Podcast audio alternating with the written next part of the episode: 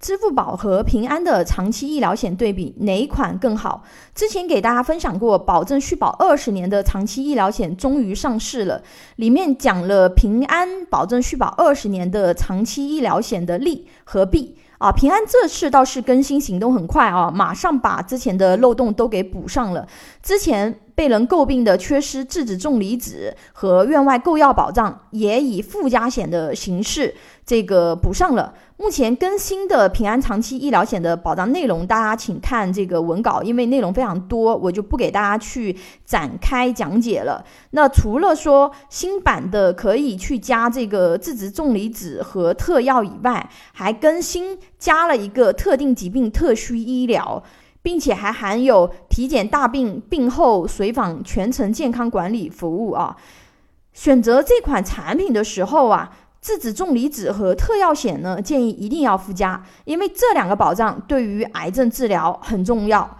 条件允许的，建议特需医疗也加上，其实也加不了多少钱，可以享受五种特定疾病特需医疗服务，里面涵盖了最高发的癌症。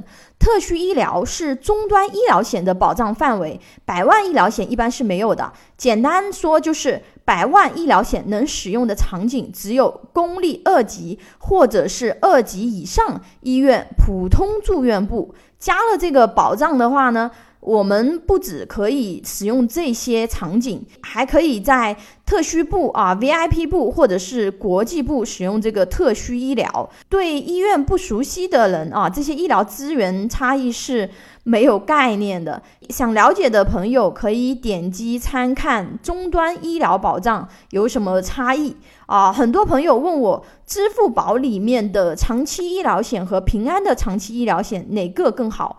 我的答案是看情况。肯定有人会觉得你这是什么答案？不是废话吧？我就给大家分析两个点：两款产品的健康告知和既往症定义的差异。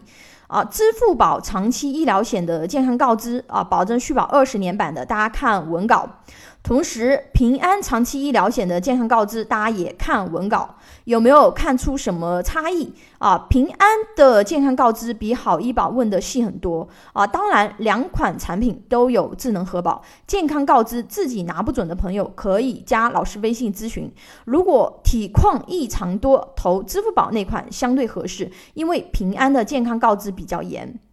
那我们再来看看这个两款产品既往症定义的一个差异。大家看文稿啊，为什么把两款产品的既往症定义进行比较呢？因为既往症在免责条款里面是不赔的，也就是说在里面写明的情况都是不赔的情况。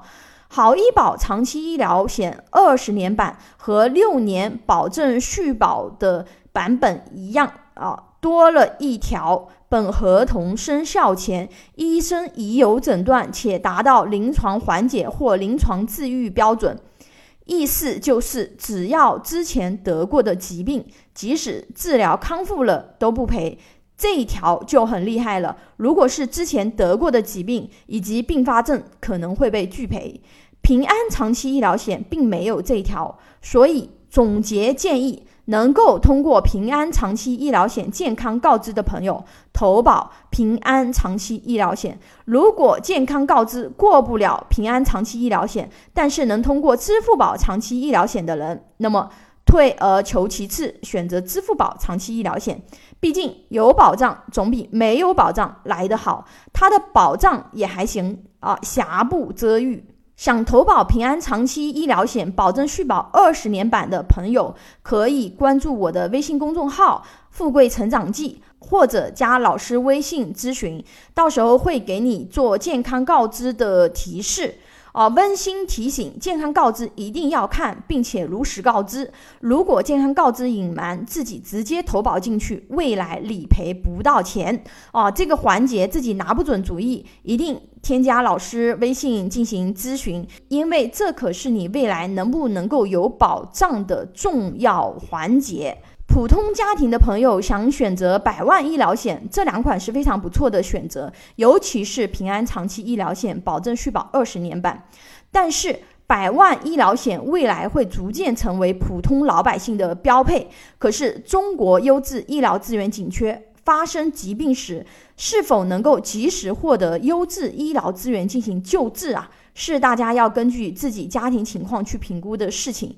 家庭条件不错，或者对关系到自己和家人救命的医疗资源比较在意的朋友，可以点击了解。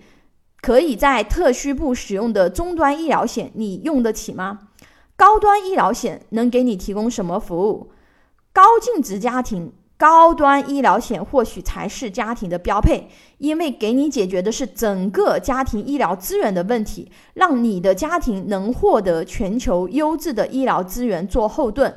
这可比一个爱马仕包包对家庭重要的多。